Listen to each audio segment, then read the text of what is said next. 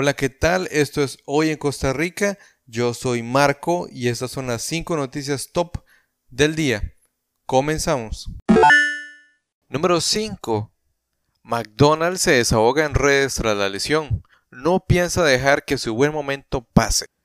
Siendo goleador del torneo, anunciado como convocado para la selección nacional y en medio de una semana importantísima, Jonathan McDonald recibió la pésima noticia sobre la lesión que lo alejará de las canchas por varias semanas, pero ante el mal tiempo, rostro con optimismo. El delantero manudo utilizó las redes sociales para desahogar su pena y al mismo tiempo llenarse de buenas vibras para la recuperación. Insistir, persistir, resistir y nunca desistir, escribió McDonald sobre una foto que subió a sus historias de Instagram. El ariete sufrió un desgarro en el tendón de Aquiles del pie izquierdo que lo mantendrá fuera de los terrenos de juego al menos tres semanas.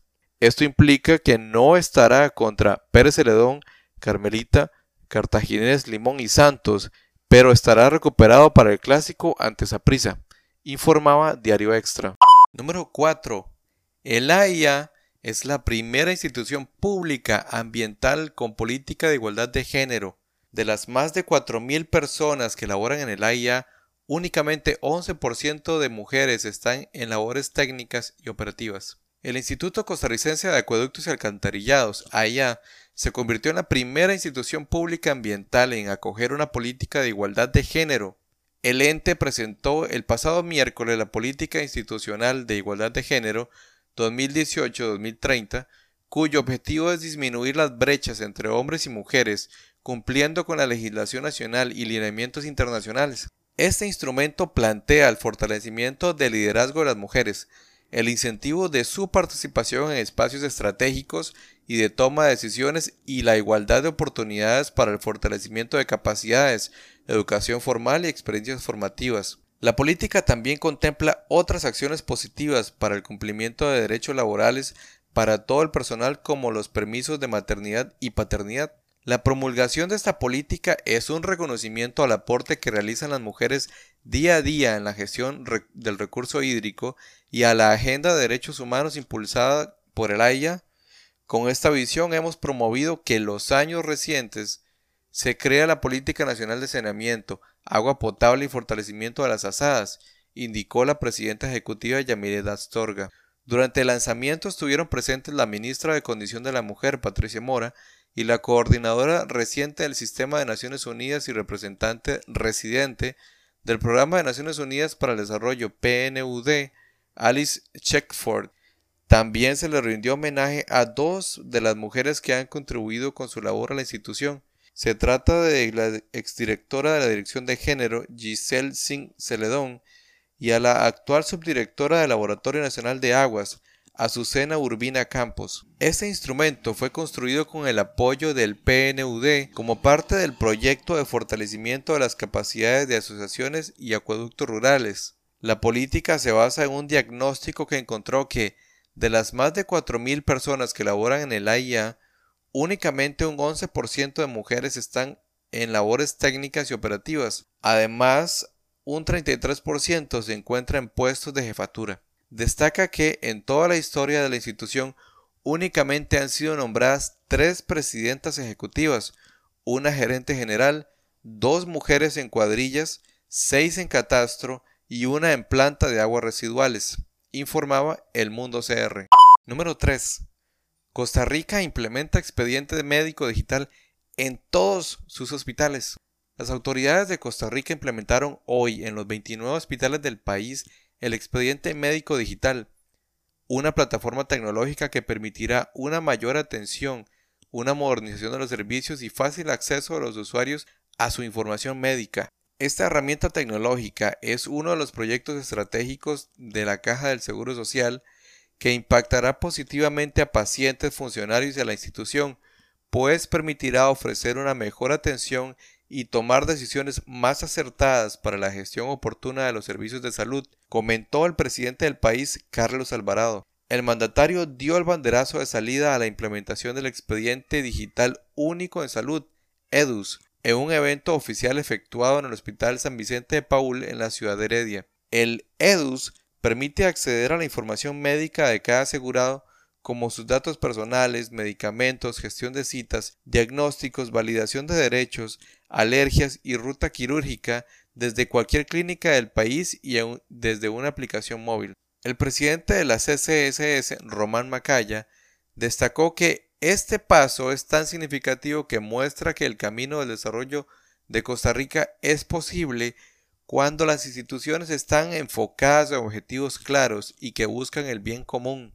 Macaya aseguró que el expediente digital le permitirá a la Caja del Seguro Social, ente que administra los centros de salud públicos, entrar a la era digital y convertirse en un líder internacional en procesos automatizados. Llevar el expediente digital a todo el sistema hospitalario de Costa Rica implicó la instalación de equipos de comunicaciones, cómputo, redes inalámbricas, infraestructura, capacitación del personal, modernización de sistemas electromecánicos y eléctricos y una inversión que suma los 200 millones de dólares. Costa Rica es un país de 4.7 millones de habitantes y cuenta con uno de los sistemas de seguridad social más reconocidos internacionalmente por su modelo solidario y social, informaba el país CR.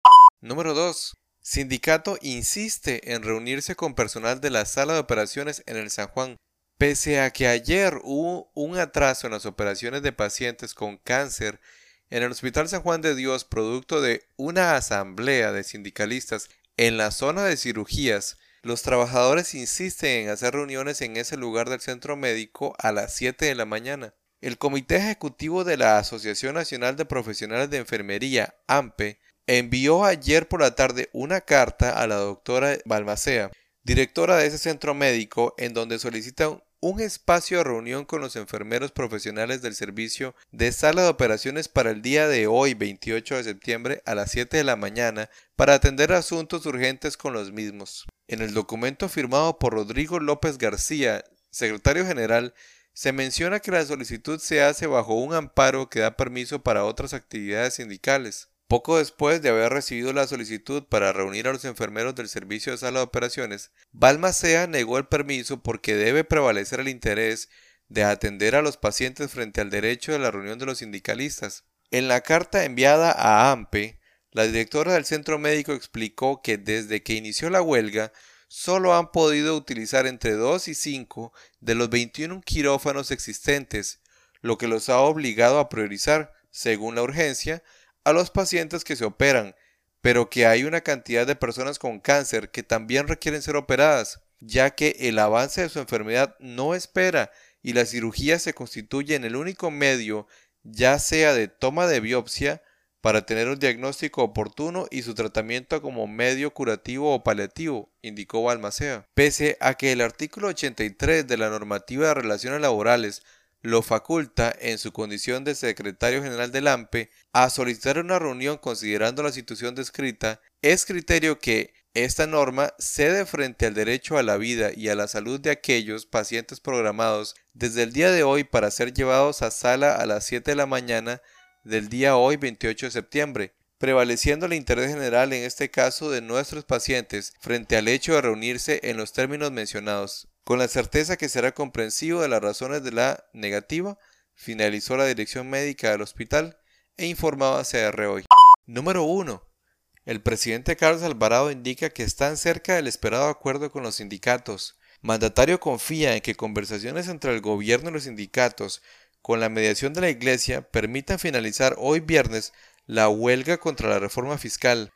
El presidente Carlos Alvarado considera que las conversaciones entre los representantes del Poder Ejecutivo y del sector sindical que retoman este viernes han logrado un acercamiento que podría permitir que se logre un acuerdo para concluir la huelga contra el proyecto 20.580 iniciada el pasado 10 de septiembre. El reporte del ministro de Trabajo Steven Núñez y el equipo integrado por la ministra de Justicia y Paz Marcia González, la ministra de Planificación Pilar Garrido el viceministro de la Presidencia Juan Alfaro y la viceministra de Trabajo Natalia Álvarez es que el día de ayer, jueves, fue provechoso, mencionó. El acercamiento de posiciones logró que estemos cerca del esperado acuerdo, añadió el presidente en declaraciones a un grupo de periodistas esta mañana en Heredia.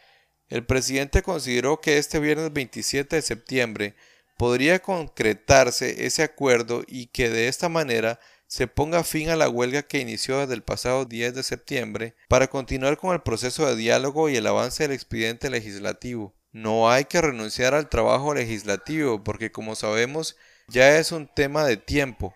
Es importante que en los próximos días logremos la aprobación de la reforma legislativa, resaltó en declaraciones a la prensa. Mencionó que en caso de que no se concrete este acuerdo hoy viernes, se debe continuar con el proceso de diálogo. No creo que haya que renunciar al diálogo, lo he demostrado antes del inicio de la huelga, manifestó. Sin embargo, reiteró su confianza para que se logre pronto el acuerdo para que se deponga la huelga y que le permita que el avance del país continúe con normalidad como hemos venido procurando que se haga, dijo. Al ser la una y diez de la madrugada se cumplieron 12 horas desde que estaban reunidos en la casa arzobispal con la intermediación de la Iglesia Católica. Las partes salieron del lugar sin dar mayores declaraciones a los medios sobre la situación. Tanto sindicatos como gobierno tienen claro el ultimátum que les dieron los representantes de la Iglesia Católica, que para este viernes a las 10 de la noche ya tiene que estar pactado el acuerdo, si es que lo hay, para poner fin a la huelga,